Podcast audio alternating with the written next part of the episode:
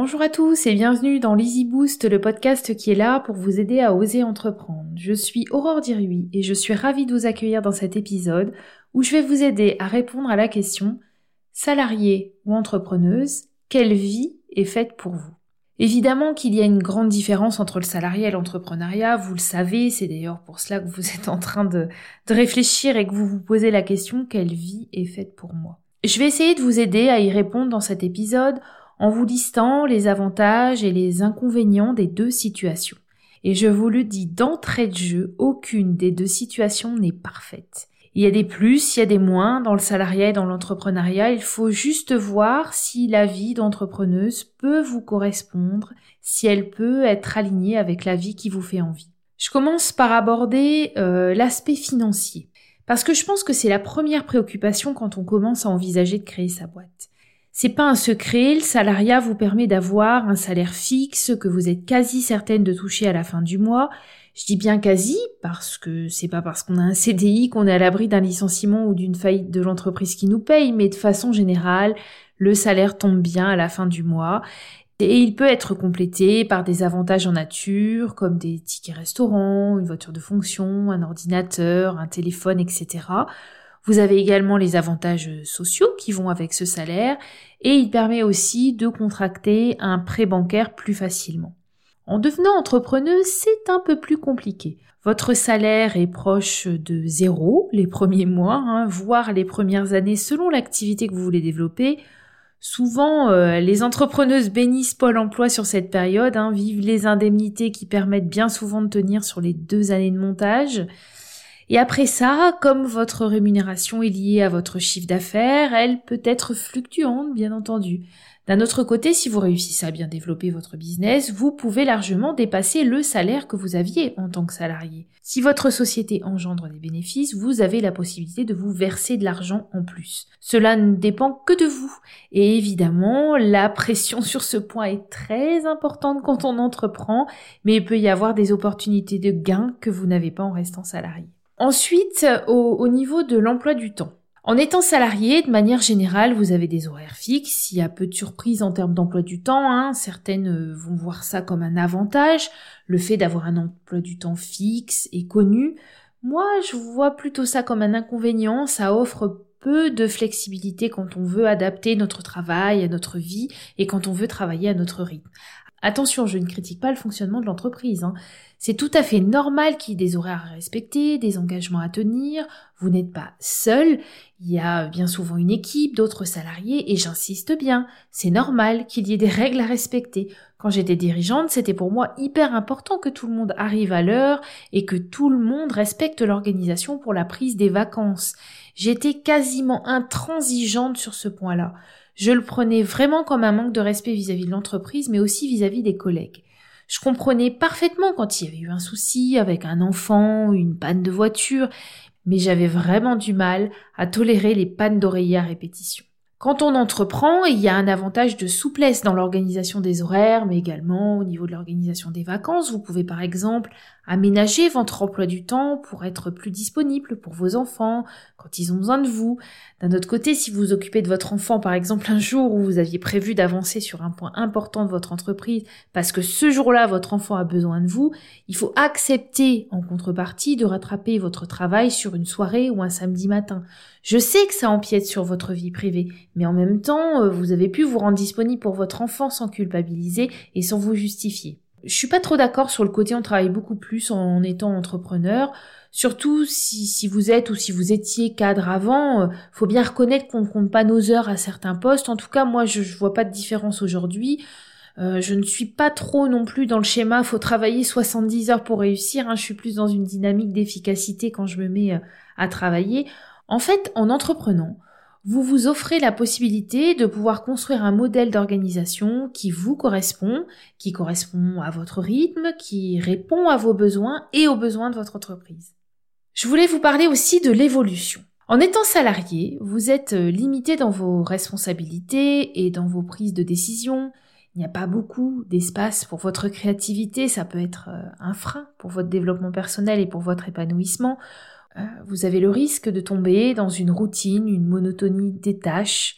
Il vous est peut-être déjà arrivé d'avoir une idée d'amélioration euh, d'un processus ou d'une méthode dans l'entreprise dans laquelle vous êtes. Et cette idée n'a pas forcément été écoutée par la direction, tout simplement parce qu'ils suivent une ligne stratégique bien définie et que s'écarter de cette ligne, pour eux, c'est trop risqué.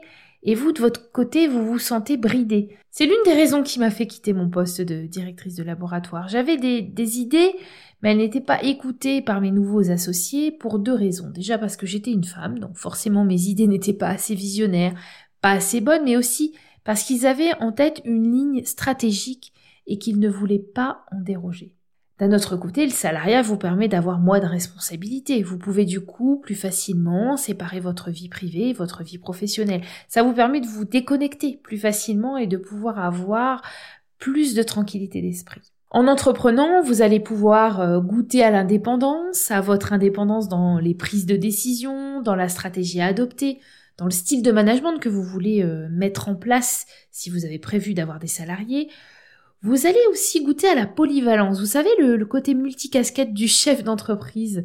Vous allez faire euh, peu de choses répétitives, vous allez avoir beaucoup de challenges à relever, vous allez toujours avoir quelque chose à faire évoluer dans votre entreprise et tout ça va contribuer à votre évolution personnelle. Et votre développement personnel et professionnel va être tiré vers le haut en permanence. Cette liberté d'être indépendante va vous permettre d'organiser aussi votre apprentissage, votre ouverture vers d'autres personnes inspirantes. Vous allez pouvoir décider des formations qui seront bénéfiques pour votre montée en compétences. Vous allez pouvoir assister à des conférences, participer à des ateliers, je pense que dans ma vie d'entrepreneuse, il ne s'écoule pas une seule journée au cours de laquelle je n'ai pas appris de nouvelles choses. Je voulais aussi aborder les valeurs. En étant salarié, il est possible d'avoir le sentiment de ne pas être à sa place, de ne pas être chez soi, tout simplement parce que les valeurs de l'entreprise dans laquelle vous êtes ne sont pas vos valeurs. Je ne dis pas que les valeurs de l'entreprise ne sont pas bonnes, elles sont simplement différentes des autres et ça peut devenir très compliqué quand elles sont totalement à l'opposé les unes des autres. Je pense sincèrement qu'il est tout à fait possible de s'épanouir dans le salariat à condition que les valeurs de l'entreprise nous correspondent. Je peux en témoigner, je me suis totalement épanouie pendant 15 ans sans problème, sans me poser de questions. Mais si vous n'êtes plus en accord avec les valeurs portées par la société dans laquelle vous êtes, l'entrepreneuriat peut vous permettre de construire une entreprise qui correspond à votre ADN, qui correspond à votre squelette psychique et qui respecte vos valeurs.